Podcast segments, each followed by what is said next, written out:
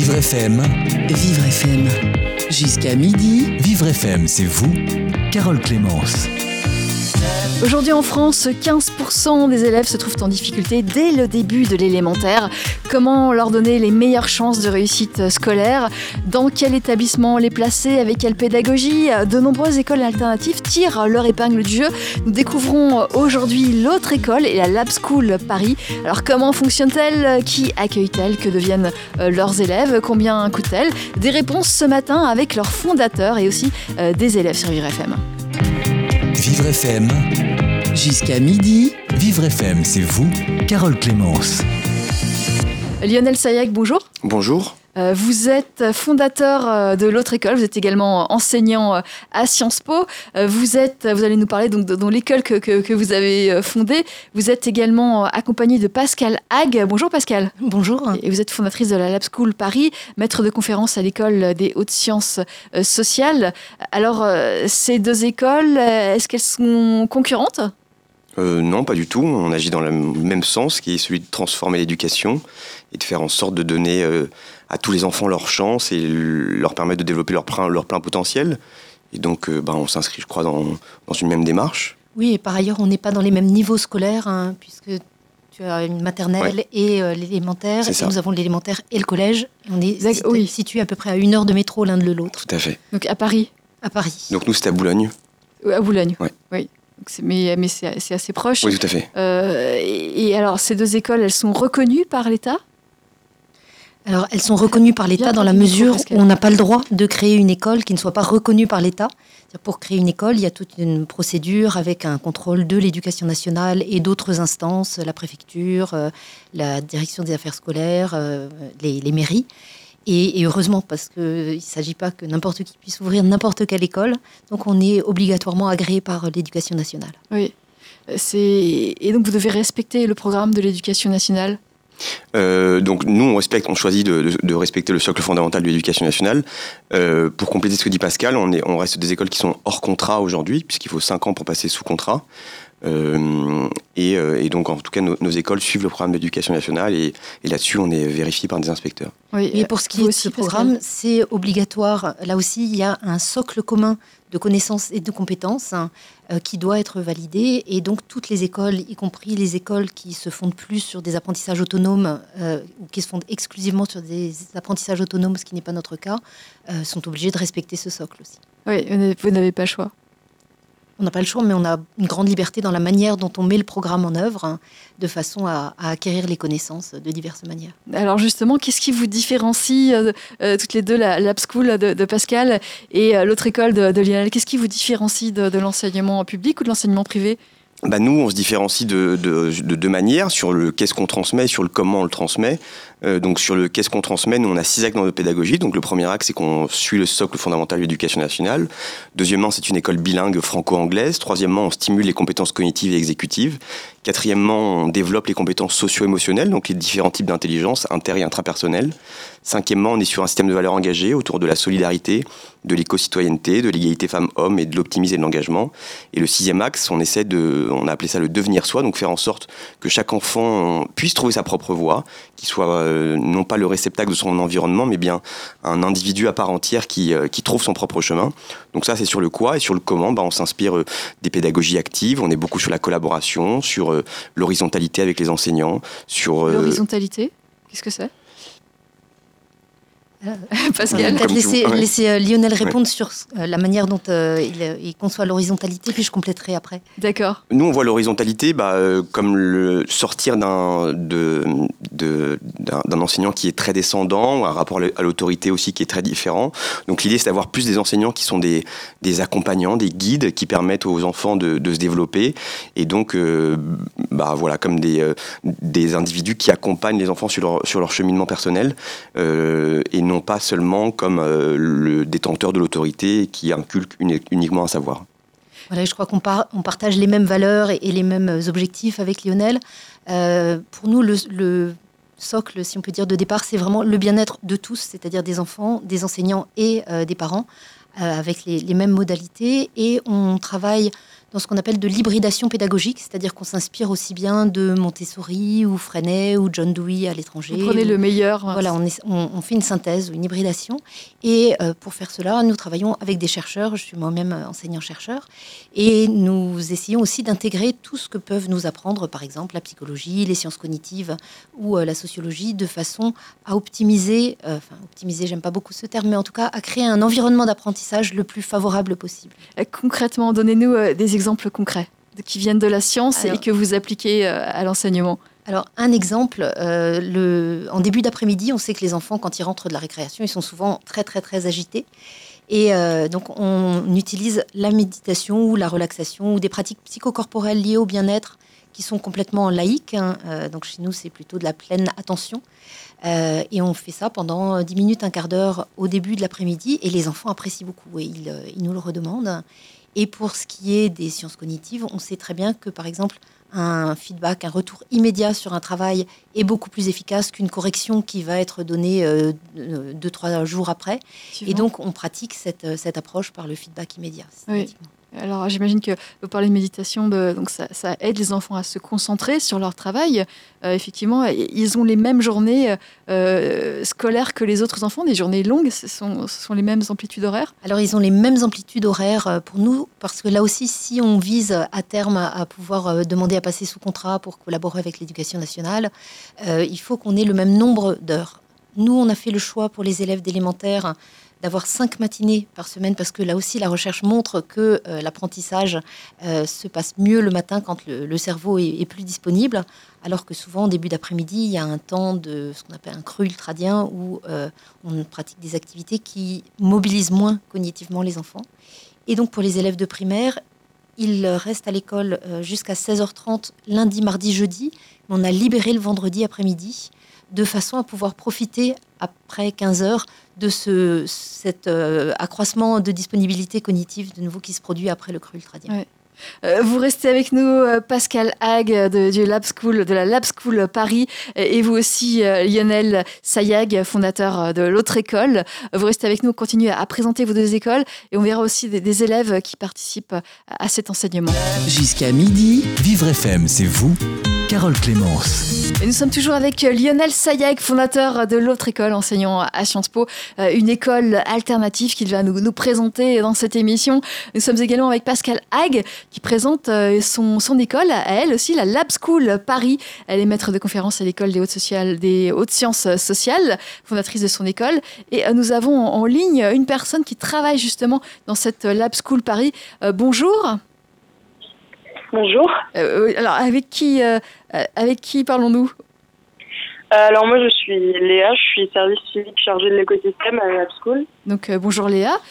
Et vous êtes avec des élèves? Oui, voilà, je suis avec Soa et Raphaël, que je vais vous passer directement si possible, du coup. Très bien. Alors, qui, qui parle là? Bonjour Raphaël ou Soa Soa. Soa, bonjour Soa. quel âge avez-vous? 11 euh, ans et demi. 11 ans et demi. Euh, donc vous êtes en sixième? Oui. Voilà. Et vous êtes euh, sur cette lab school depuis combien de temps? C'est ma première année. C'est votre première année, donc c'est depuis septembre? Oui. Et, avant, vous connaissiez un, enseignement public? Non. Non, un, autre enseignement, une autre école privée? Oui. C'était l'école de Sacré-Cœur dans le 18e. D'accord. Et, quelle est la différence entre euh, la Lab School et, euh, les autres écoles pour vous? Bah, euh, Déjà, on est, on est tous organisés, on a, on, a chacun des choses à faire, on sait ce qu'on doit faire, on, on s'entraide, on est, on, est, on est autonome, et voilà. Oui. Euh, par exemple, un exemple, un exemple précis, euh, parce que dans toutes les écoles, on a des choses à faire. Là, qu'est-ce qui est différent? Bah, Par exemple, euh, on a, des, on a des ordinateurs et dessus, on travaille, on, on, fait des recherches ou des choses comme ça. Enfin, quand on a une question, bah, on essaye de trouver la réponse. on a tout le temps... Enfin, on vous, a... vous travaillez plus tout seul, c'est ça? Enfin, toute seule, SOA, que dans une autre école, c'est ça? Oui. Bah, par exemple, l'enseignant ou l'enseignante vous donne un, travail et vous, allez faire la recherche toute seule?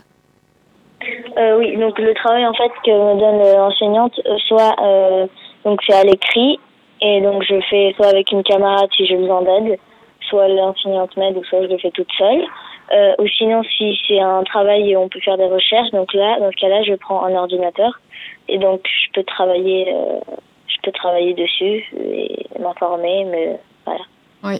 Et pourquoi vous êtes-vous retrouvé dans cette école, la Lab School Paris, ça va bah, parce que moi en fait euh, le, le le, le, système scolaire traditionnel ne me convenait pas, donc euh, ma maman a essayé de chercher un autre système, et donc euh, on a trouvé la Lake School, et donc euh, ça, me, ça, ça, me correspond plus. Qu'est-ce qui vous ne, qu'est-ce qui vous correspondait pas dans le système traditionnel? Qu'est-ce qui n'allait pas? Bah, j'avais des, je comprenais pas trop ce qui se passait dans la classe, j'avais, j'étais pas assez je j'avais pas vraiment de comment dire j'étais j'étais pas bien quoi en fait euh, oui. Et vous étiez perdu euh, un peu perdu c'est ce qu'on peut dire? Soa? Oui. C'est ça vous étiez euh, oui allez-y. Oui j'étais j'étais j'étais perdu en fait. C'est que ça c'était pour moi en fait rester assise parce qu'en fait nous dans mon école on restait assis enfin il y avait des heures de cours et donc il y avait le tableau devant et après on était assis mhm. pendant au moins une heure et demie ou plus. Et donc euh, moi c'était pas vraiment ce qui que j'aimais faire quoi enfin. Mais alors qu'est-ce qui change à la Lab School Paris euh, vous vous n'êtes pas assis euh, vous n'êtes pas assis longtemps c'est ça? Qu'est-ce qui change? Faire bah souvent bah on a on a par exemple quand je quand je travaille, bah, j'ai tout le temps, euh, j'ai tout à côté. Et le truc, c'est que on n'a pas la même structure dans, dans la classe parce que les tables ne sont pas alignées comme euh, comme on verrait dans une école traditionnelle. C'est que on a on a on a on a une vague en fait et on a le tableau devant. Euh, on peut s'asseoir par terre. On a des poufs, on a des on a des tabourets. c'est plus confortable. Voilà, ça peut être plus confortable, on, est, on est mieux, on se sent, on se sent bien, quoi. Et alors, par exemple, vous, vous êtes sur un travail, vous avez envie de, de bouger, d'aller faire une pause ou d'aller euh, faire euh, quelque chose de, complètement différent, vous pouvez Vous avez le droit? Oui, on a une pause de 15 minutes aussi entre-temps. Mhm. Et euh, donc, c'est j'aime bien. Et comment c'est au niveau de, euh, de l'autorité de, l'enseignante euh, Est-ce que vous pouvez parler? Est-ce que vous allez vous faire disputer si vous parlez trop, si vous faites trop de chahut? Euh, En fait, l'enseignante n'est pas là pour nous embêter, en fait, parce que de toute façon, quand on est là, on est là-bas pour travailler et s'amuser. Donc, on enseignante, si par exemple on, parle avec sa voisine, oui, ça arrive souvent bah, elle nous dit, elle nous dit d'arrêter. Euh, je veux dire que c'est pas, euh, elle nous crie pas dessus. Elle, elle nous dit de d'arrêter et d'écouter ce qu'on, d'écouter ce qu'elle dit, puisque de toute façon c'est pour nous. Oui. Et voilà. Mais euh, vous n'avez pas forcément envie de, de vous arrêter et d'écouter si, si vous avez des choses importantes à dire à une amie. Alors comment ça se passe? Bah, de, de toute, en fait, le truc c'est que on a déjà la pause de 15 minutes, donc là on peut se dire des choses. Et on a, on a beaucoup de temps en fait pour, euh, à part euh, l'école, de, de, se parler. Donc euh, on essaye de d'avoir, on, on, on, essaye d'éviter de, se parler. En plus, c'est pas très correct. Ben non, non, non.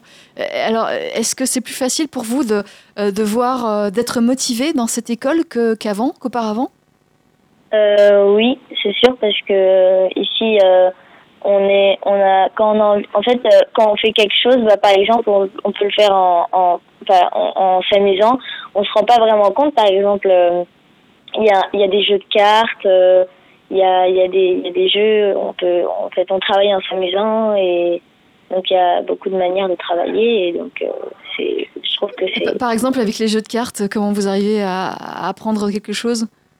Euh, par exemple, moi, je travaille en anglais. J'ai du mal en anglais un peu, donc euh, Oui. je connais pas la langue. Et donc, par exemple, euh, il y a des cartes en anglais et, et avec ça, je peux m'entraîner avec une camarade qui, qui m'aide en fait. Et donc, euh, c'est pas mal. On, on s'amuse et en même temps, on apprend. Oui. Il y a beaucoup de jeux comme ça pour vous apprendre, je sais pas, les maths, le, le- le français? Oui, on a beaucoup, on a beaucoup de matériel. On a, on a, oui, des jeux. On- donc la plupart du temps, en fait, euh, on, on fait euh, des jeux aussi pour s'entraîner. On travaille aussi euh, normalement, mais euh, donc ça nous aide en fait. Oui. Que- quel autre jeu, par, par exemple Citez-nous un, autre exemple, Soa. Par exemple aussi pour les maths, on a, on a des, des on a des, euh, on a un jeu, on a des jeux de logique en maths. euh, on a, enfin, il y a, il y a des jeux. Oui. Euh, So- Soa, on va, on va vous remercier de, de ce témoignage. Est-ce que vous pouvez nous parler, pa- passer Raphaël au téléphone? Raphaël qui est votre camarade à cette Lab School Paris. Oui. Merci Soa. Raphaël, bonjour. Bonjour. Bonjour. Raphaël, vous avez quel âge? 10 ans et demi. 10 ans et demi. Vous êtes en, en CM2 Euh, non, je suis en sixième. En sixième, d'accord. Euh, donc Raphaël, depuis quand êtes-vous à la Lab School Paris? Depuis le début de l'année dernière. D'accord. Et comment ça se passe pour vous? Euh, J'aime bien. Auparavant, vous étiez dans l'école publique, vous étiez où? Dans une école publique aussi. Ouais. Et, et vous avez décidé de passer à la Lab School Paris. Pourquoi? Euh, c'est ma mère qui connaissait un, un ami de la directrice. D'accord. Mais, mais pour quelle raison? Ça se passait pas très bien Avant, vous n'étiez pas assez bien dans l'autre école? Si, si, c'était très bien, mais on avait envie a- Et alors, euh, du coup, qu'est-ce que vous préférez, l'ancienne école ou, ou la Lab School Paris? Euh, la lab school. Pourquoi? On est moins et on est tous dans la même classe. Oui. Et il y a, y a beaucoup de temps pour. euh, Enfin, on- c'est pas. C'est- C'est pas Ça nous, nous stresse pas, on ne dit pas de faire euh, mieux que ça. Vous êtes moins stressé, euh, il y a, euh, mais vous êtes motivé quand même. Oui. Vous avez, euh, il y a des notes euh, à la Lab School Paris? Non. Non? Alors comment comment vous savez euh, quel niveau vous avez? Ben, les enseignantes, elles nous disent si c'est bien et puis elles s'adaptent. hein. Si, je- par exemple, moi, je suis meilleure en maths, du coup, elles vont me donner des choses plus difficiles en maths et moins difficiles en français. D'accord.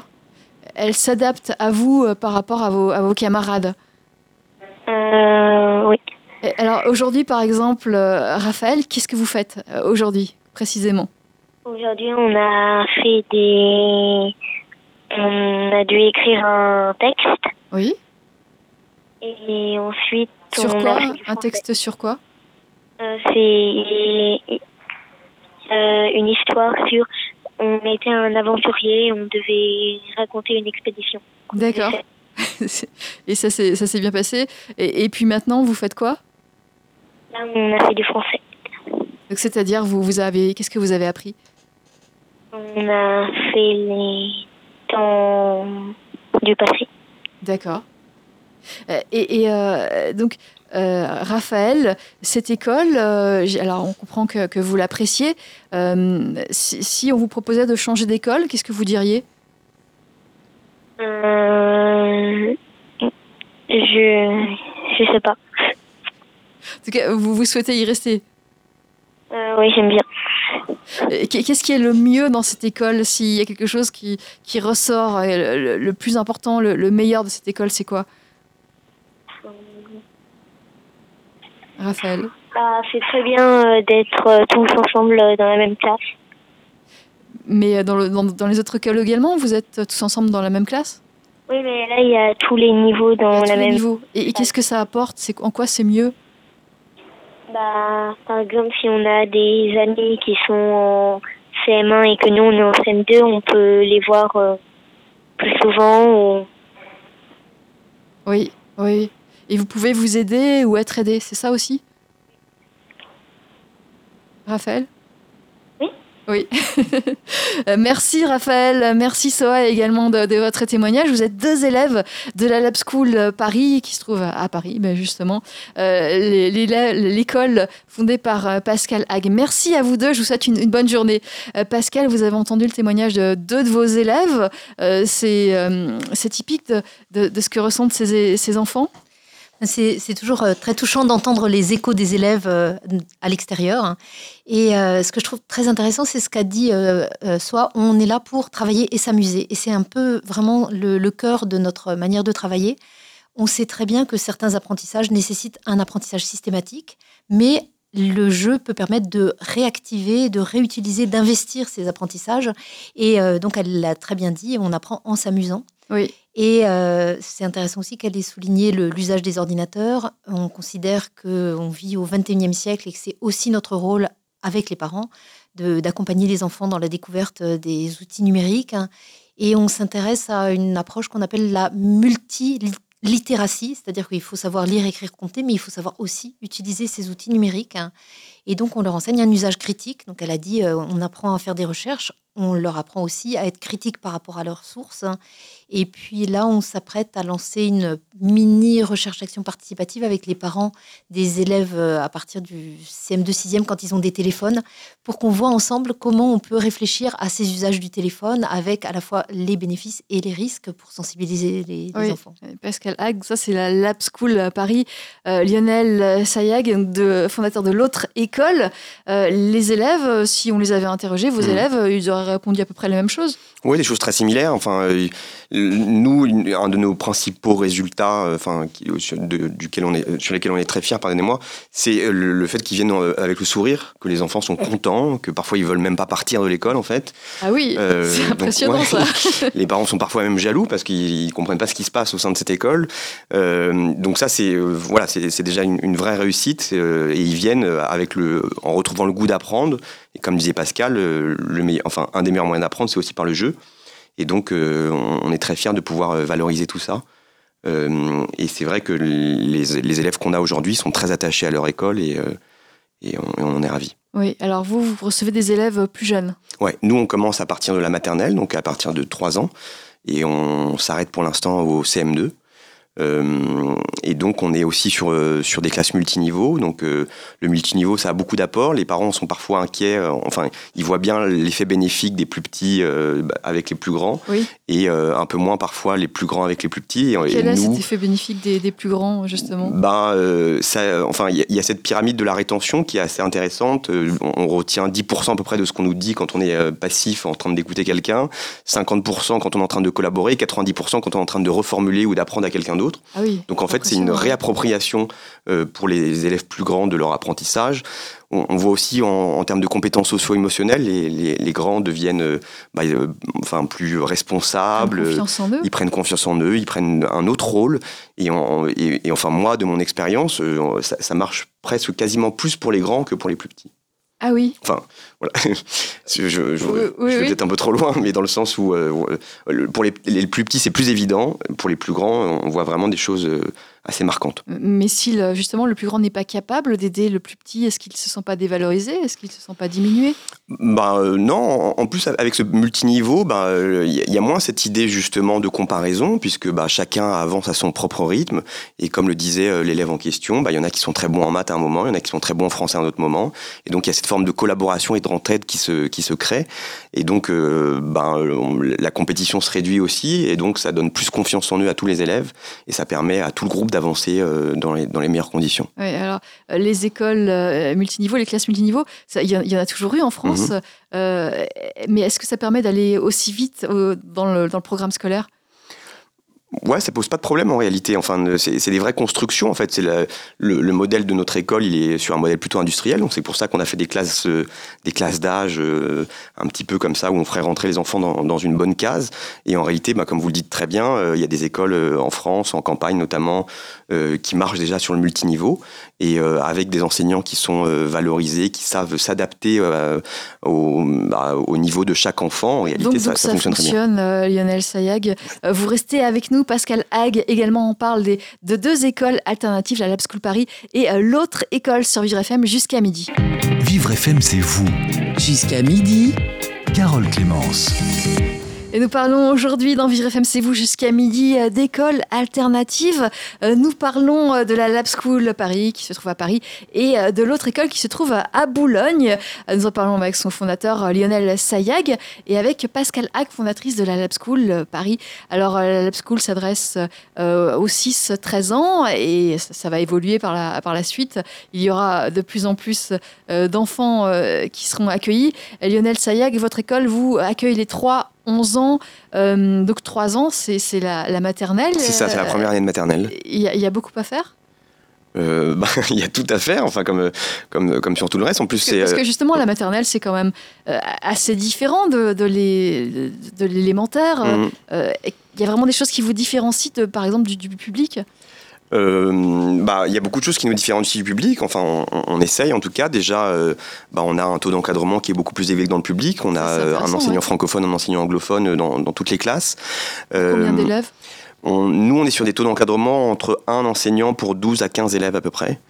et, dans le public, ça correspond à quoi? J'en ai aucune idée. Dans le public, ça peut aller jusqu'à 25 parfois, si on, mais, mais ça dépend, c'est très variable. Et, donc, euh, enfin, le, 3-6 ans est en réalité un, moment clé dans, l'âge du développement de l'enfant. Euh, c'est là où bah, tous ces réflexes cognitifs se développent.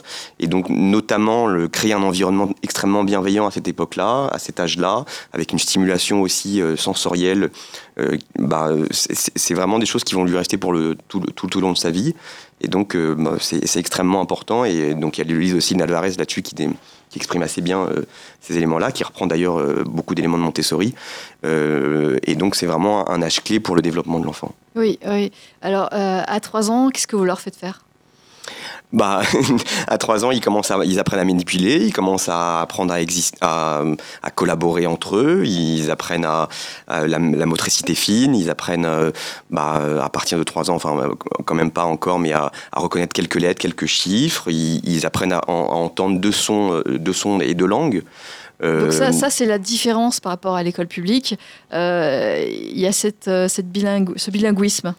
Euh, oui, donc par rapport à l'école publique, à ce bilinguisme, nous, euh, fondamentalement, la différence, euh, donc déjà, on veut pas, enfin, on veut pas remettre en cause l'école publique en tant que telle. Nous, notre but, c'est de la faire évoluer de l'extérieur et peut-être de l'intérieur un jour.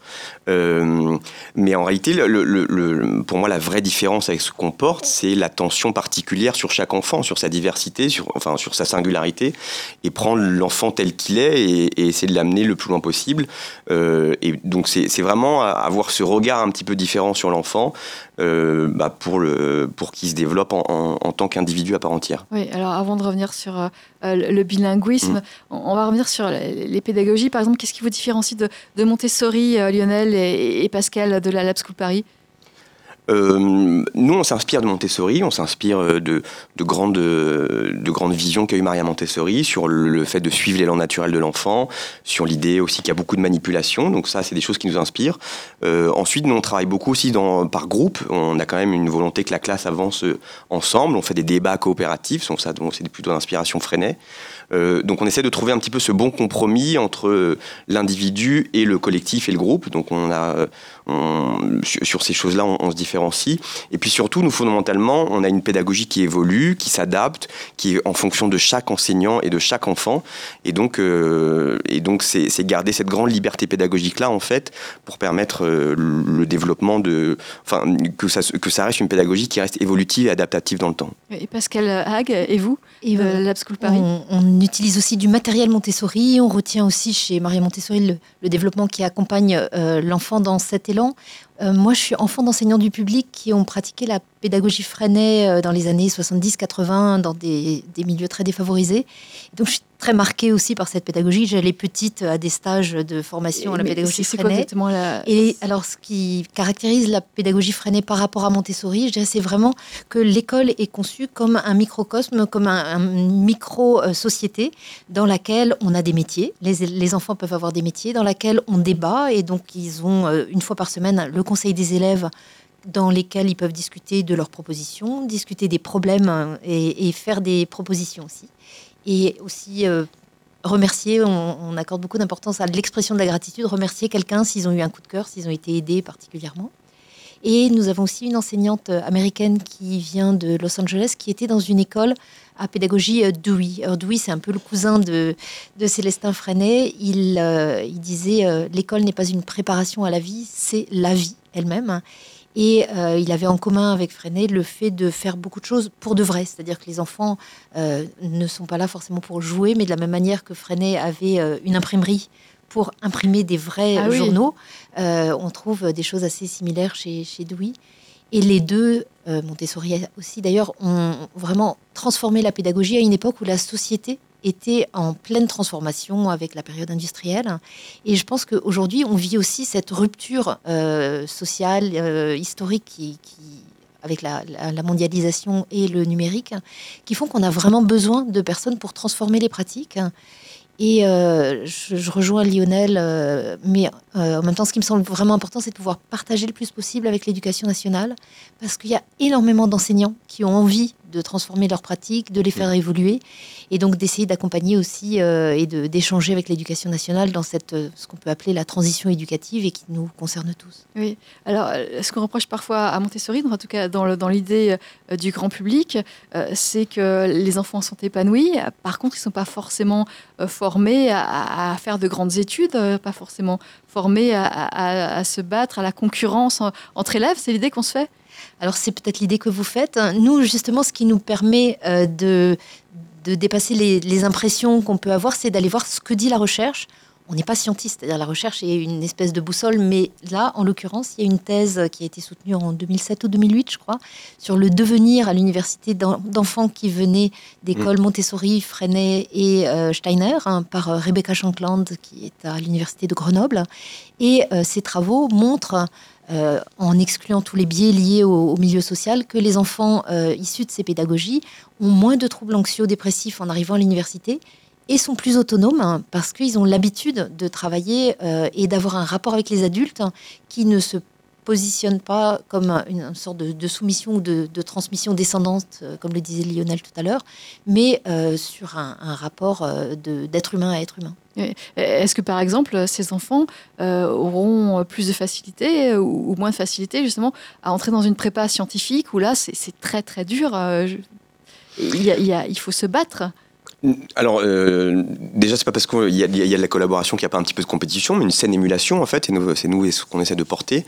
et, je reprends aussi bah, l'analyse que, reprenait que reprenait Pascal, euh, c'est vrai qu'en général, ces enfants-là, euh, bah, dans un système traditionnel, ensuite, ils, souvent, ils surperforment, en fait, parce qu'ils ont été mieux préparés à ce monde-là, ils sont mieux préparés à s'adapter. Donc, en fait, ce qu'on leur promet euh, ou ce qu'on leur donne à tous ces enfants, c'est des capacités qui vont leur, qui vont leur permettre tout au long de leur vie bah, de s'adapter là, où ils vont, là où ils vont se trouver. Donc, ben, nous, notre promesse, en tout cas, je pense que celle de Pascal est, la même, c'est que chaque enfant, on lui ouvre le champ des possibles, il, peut faire ce qu'il a envie de faire ensuite, mais d'un point de vue plus large. donc, bah, s'il envie de faire une prépa scientifique, il le fera, mais s'il a envie d'être artiste, s'il a envie d'être euh, euh, artisan, enfin, il, pourra faire toutes ces choses-là euh, parce qu'on lui aura donné cette liberté-là. Mais est-ce que ça va pas être plus compliqué pour lui, justement, qui, lui qui a connu la liberté, qui se prend en main facilement, d'être dans un travail de bureau avec un petit chef à qui il doit, il doit tout? Est-ce que c'est pas compliqué? Ça va pas être plus dur pour lui bah, enfin, ça serait comme dire, euh, est-ce que c'est pas plus compliqué euh, d'avoir eu des bons enseignants euh, parce qu'après on, on, aura des mauvais dans, dans, la suite de sa vie. Enfin, peut-être. le, but, c'est de, c'est qu'en tout cas, on, leur donne cette liberté-là, et peut-être que leur donner cette liberté-là, bah, la liberté, oui, ça, ça, ça implique peut-être plus de difficultés, plus de choix, mais en, en, tout cas, c'est un cadeau qu'on leur donne, donc voilà, pour moi, c'est un, un, choix qu'on fait en leur donnant ça. Et, en leur laissant surtout la possibilité, peut-être que les autres qui iront directement dans un système plus traditionnel n'auront pas eu cette possibilité. Il y a un livre que, j'aime bien qui s'appelle J'ai pas eu la chance de rater mes études, euh, et euh, pour avoir fait de pas trop mauvaises études, euh, comme Pascal aussi, c'est vrai que souvent on se retrouve dans des, grandes écoles et en fin de compte à faire des métiers qu'on ne voulait pas faire, parce que en réalité, au contraire, ça nous a fermé des portes plutôt, que, plutôt nous en ouvrir. Oui, euh, Pascal de la Lab School euh, à Paris, c'est pas plus compliqué pour quelqu'un euh, d'autonome justement de se retrouver dans, le milieu du travail français typique? C'est une vraie question sur quelles sont les finalités de l'école? Est-ce que la finalité de l'école c'est de former des petits individus dociles qui iront travailler à la chaîne sous la direction d'un petit chef, comme vous le dites, ou est-ce que c'est d'accompagner les enfants pour devenir des citoyens responsables, des citoyens solidaires qui, on l'espère, fera mieux que nous et la génération de nos parents si la planète existe encore quand ils seront grands? On l'espère quand même. Euh, donc c'est un vrai choix euh, que nous portons et c'est un choix que porte, je pense, la majorité des, enseignants de l'éducation nationale. Ils n'ont pas toujours la marge de liberté que, nous avons, mmh. mais euh, il y a énormément d'enseignants qui pratiquent la pédagogie freinée, énormément d'enseignants qui s'auto-forment ou qui travaillent ensemble. Ils se plaignent souvent de la solitude, mais ils essayent par le biais des réseaux sociaux, par le biais de groupes d'échanges de, pratiques. Hein. Ils sont accompagnés aussi euh, au niveau de l'éducation nationale par une structure hein, qui s'appelle la CARDI. C'est la cellule académique de recherche, développement en innovation et en expérimentation. Donc l'éducation nationale aussi évolue et je pense que au cours des dix dernières années, il y a eu une évolution euh, absolument spectaculaire. Mmh. Oui, euh, vous confirmez, Lionel Sayek bah, oui, enfin, c'est vrai qu'il y, a une évolution. Moi, je pense qu'on est à un moment d'une transition éducative, voire d'une révolution éducative, comme certains euh, le prônent. Et, euh, et l'éducation bouge, l'éducation nationale bouge. Il y a beaucoup d'enseignants, comme le dit Pascal, qui sont très engagés. Euh, et c'est vrai qu'ils sont souvent seuls, en fait. donc, ils souffrent de cette solitude. Ils souffrent aussi d'une forme de dévalorisation du métier, dont on est tous collectivement responsables, en fait, puisque c'est un des métiers les plus importants de notre société. Et on a décidé collectivement d'assez peu le valoriser. et puis, la formation n'est pas, pas au top non plus pour... La formation, la la formation pourrait être améliorée, tout à fait, euh, notamment bah, euh, sur, le, enfin, sur le contenu bien évidemment, mais sur la, manière de, transmettre. Euh, et puis, à ma connaissance également, enfin, souvent, il y a des enseignants de l'éducation nationale qui arrivent un peu seuls au démarrage, qui sont très peu accompagnés. Euh, avec un rapport aussi vis-à-vis d'une hiérarchie qui peut être euh, également descendant. On appelle l'inspecteur euh, qui passe parfois dans les classes. et donc nous, en tout cas, et, c'est pour ça qu'on porte aussi ces, ces projets-là un petit peu à l'extérieur, c'est tout un écosystème en fait, en fait qu'on essaie de changer. C'est une relation entre les individus au sein de cet écosystème. C'est une relation avec les parents aussi qui est différente. Donc c'est voilà, c'est créer une école qui, qui s'adapte aux besoins de notre société et qui évolue avec elle et qui permet cette transition sociétale pour, euh, pour laquelle euh, on travaille tous. Oui, alors vous restez avec nous, Lionel Sayag, fondateur de l'autre école. Vous êtes également enseignant à Sciences Po et Pascal Hague, euh, fondatrice de la Lab School Paris, une autre école alternative, maître de conférence à l'école des hautes sciences sociales. Vous restez avec nous. On va parler du bilinguisme. Vous avez, vous êtes toutes les deux, vos deux écoles font toutes les deux du bilinguisme français-anglais. Jusqu'à midi, Vivre FM, c'est vous, Carole Clémence. Nous parlons des écoles différentes, des écoles qui ne sont pas euh, publiques, des écoles alternatives euh, comme la Lab School Paris avec Pascal Hague, sa fondatrice, et l'autre école, une autre école euh, assez similaire, mais qui accueille les 3-11 ans, alors que la Lab School Paris accueille les 6-13 ans, qui est fondée par l'autre école, par Lionel Sayag. Alors nous avons en ligne Agathe qui est maman de Leila. Bonjour Agathe. Bonjour. Alors votre votre fille est, euh, se trouve euh, à la Lab School Paris depuis trois ans, c'est bien ça? Depuis depuis la, création et, euh, et, donc ça fait avant elle était dans une école privée Montessori. Oui. Et et l'étiquette ne fait pas tout parce que le ça se passait pas si bien que ça et du coup j'ai j'ai été très heureuse de trouver la Lab School. Pourquoi ça ne se passait pas si bien que ça? Eh bien parce que le, pour appliquer la méthode Montessori, bah, c'est toute la qualité dans l'enseignement, dans l'enseignant aussi qui et là euh, il est important que l'enseignant soit très bienveillant pour euh, pouvoir être euh, à l'écoute de, ses élèves. Oui. Mais justement, qu'est-ce qui n'allait pas? Alors, ben, le, ce qui, ce qui n'allait pas, c'est qu'elle elle avait beaucoup de mal à aller à l'école, elle avait mal au ventre, elle pleurait le dimanche pour y aller, elle elle se sentait pas en phase, même si la pédagogie proposait une, une, notation qui n'est, enfin, Montessori, ça ne fonctionnait pas avec elle parce que c'est aussi une histoire d'humain.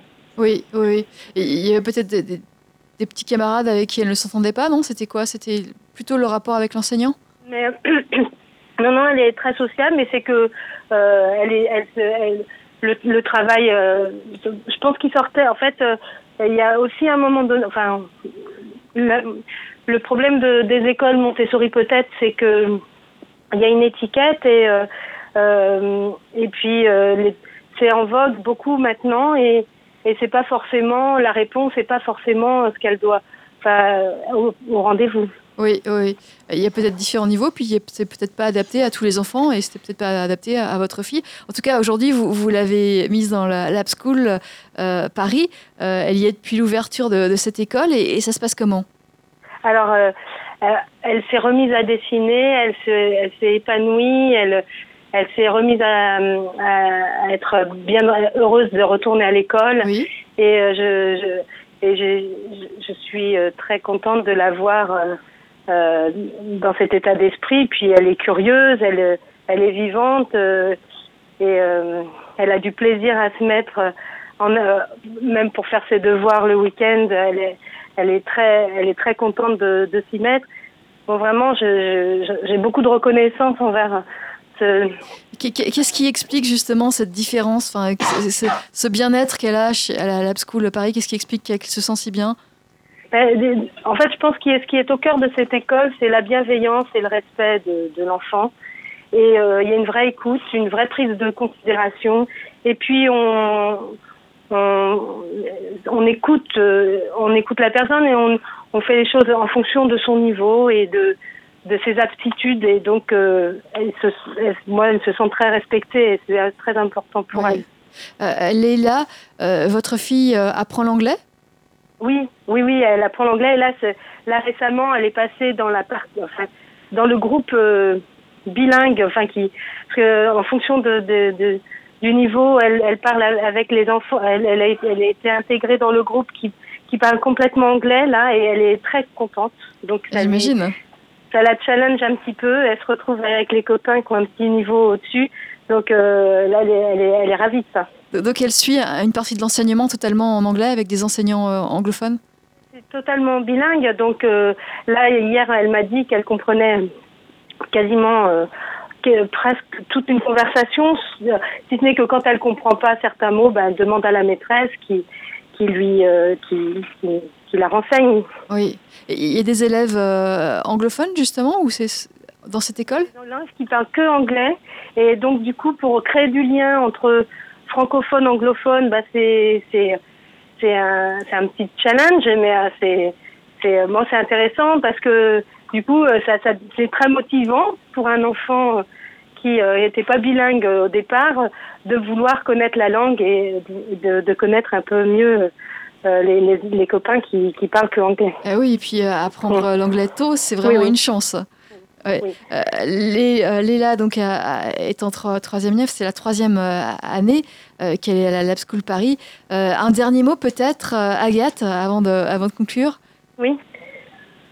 vous voulez que ben, je voudrais rebondir sur ce que vous disiez sur le fait tout à l'heure sur les enfants qui sont dans le dans un enseignement où, où euh, on disait que c'est peut-être des, euh, des moutons dans, dans... Là, ce qui est vraiment intéressant, c'est que justement, cet enseignement permet vraiment à, à l'enfant de trouver euh, sa, sa, note. Quoi. C'est, c'est vraiment son, ce, ce qui l'anime et c'est ce qui lui plaît et ça, ça vraiment ça développe la, la curiosité d'apprendre. Et ça, c'est merveilleux. Oui. Je vous remercie de votre témoignage, Agathe. Je rappelle que votre fille, Léla, est à la Lab School Paris et, elle s'épanouit vraiment. Vous, vous êtes très heureuse de l'avoir placée là, on le comprend bien. Euh, bonne journée à vous. Très bonne journée à vous, merci. Euh, Pascal Hague, euh, Lionel Salag, vous restez avec nous. Lionel, je vous ai vu prendre plein de notes sur l'entretien avec Agathe. Qu'est-ce qu'il en ressort? Euh, non, ça me fait penser à, plein, de, jolies choses. Euh, j'aime bien cette phrase de fin qui est trouver sa note. Euh, et si chacun trouvait sa note, on vivrait dans une société plus harmonieuse, en fait. Donc c'est un peu ça l'idée qu'on porte. voilà. Alors, euh, la petite Leila, elle apprend l'anglais au mhm. contact d'autres euh, élèves anglophones. Elle va, elle va vraiment pouvoir apprendre l'anglais. Mhm. Ça, va vraiment être efficace. Dans votre école, l'autre école, ça se passe comme ça également? Oui, également. Donc il y, a deux enseignants. On a des enfants également qui viennent de l'étranger qui parlent que anglais, qui, qui, qui, parfois ne parlent même pas anglais. D'ailleurs, non, ils parlent ni français ni anglais. On a ah. une enfant ukrainienne qui est arrivée cette année. C'est une chance et une ouverture incroyable pour les autres enfants. Euh, et, c'est vrai que ce bilinguisme, en fait, il a plusieurs intérêts. Euh, bah, d'un point de vue très pratique et, pour reprendre aussi ce que disait euh, Pascal sur la finalité de l'école, bah, c'est aussi un atout pour le monde du travail, mais c'est pas que ça.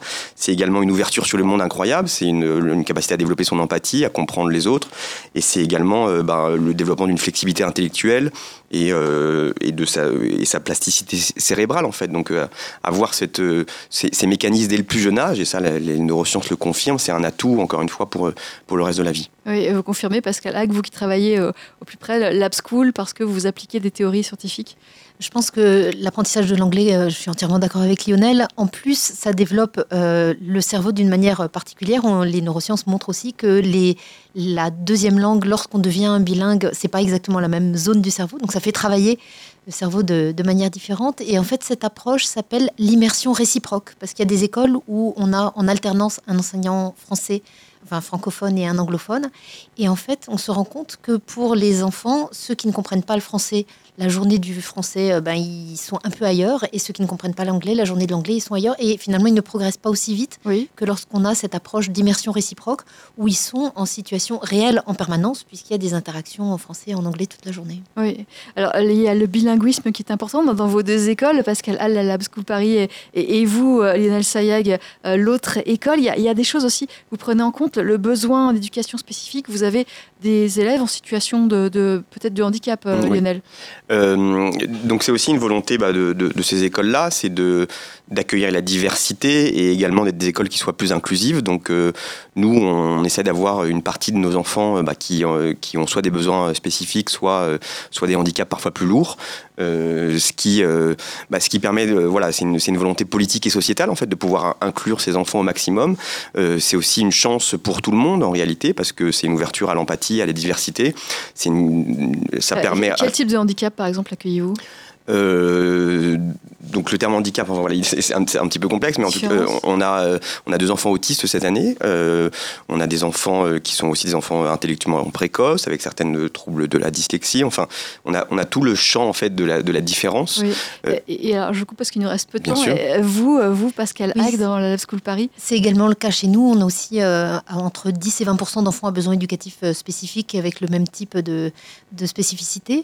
c'est une école qui se veut aussi aussi, euh, comme l'autre école, une école euh, socialement inclusive aussi. Et donc, c'est pas seulement des besoins cognitifs, mais c'est de pouvoir accueillir des enfants de milieux très différents, de façon à ce que euh, les enfants là aussi soient ouverts sur le monde et que ce qui est mis en place potentiellement puisse être mis dans n'importe quelle école et de ne pas avoir une école qui soit réservée à une élite socio-économique, comme c'est malheureusement encore trop souvent le cas pour les écoles privées. Alors, il nous reste une minute d'antenne. Pascal Sag, Pascal, Pascal Hague, combien on a, on a fusionné Pascal Hague et Lionel Sayag. Combien coûte euh, euh, l'inscription à votre école? Alors nous avons des tarifs dégressifs hein, euh, qui vont de 860 euros par mois sur 10 mois pour les familles les plus fortunées. Et ça ne me pose pas vraiment de problème de demander à des personnes qui gagnent bien leur vie de, contribuer à l'école de cette façon-là, parce qu'on n'a aucune subvention de l'État, jusqu'à une exonération totale des frais de scolarité euh, grâce au soutien de fondations, de fonds de dotation qui ont envie de nous accompagner dans cette démarche inclusive. Donc, euh, après, ça dépend des revenus familiaux et avec un nombre limité dans chaque tranche parce que on est quand même euh, obligé de payer et notre loyer et nos profs à la fin du mois. Et bien sûr. Et vous, Lionel Sayag, pour l'autre école? Bah, Nous aussi, on a une, une, grille tarifaire avec huit tarifs différents, donc des tarifs qui varient. Donc nous, c'est des tarifs annuels de 390 euros à 11 500 l'année, et avec pareil des places limitées, puisque l'école ne reçoit aucune subvention, et donc euh, c'est par péréquation interne que qu'on peut accueillir tout le monde et que les, familles les plus favorisées peuvent euh, permettre euh, que des familles plus défavorisées nous, nous rejoignent. Et avec ce que, ce que disait Pascal aussi, le but c'est de montrer que ces modèles-là, ils marchent un peu partout et de les, les développer peut-être on espère à grande échelle pour que tout le monde puisse un jour bénéficier de ce, type de pédagogie. Eh ben, on l'espère. Merci Lionel Sayac, fondateur de l'autre école. Et merci à vous aussi Pascal Hack, fondatrice de la Lab School Paris. Euh, merci à vous. Vivre FM podcast.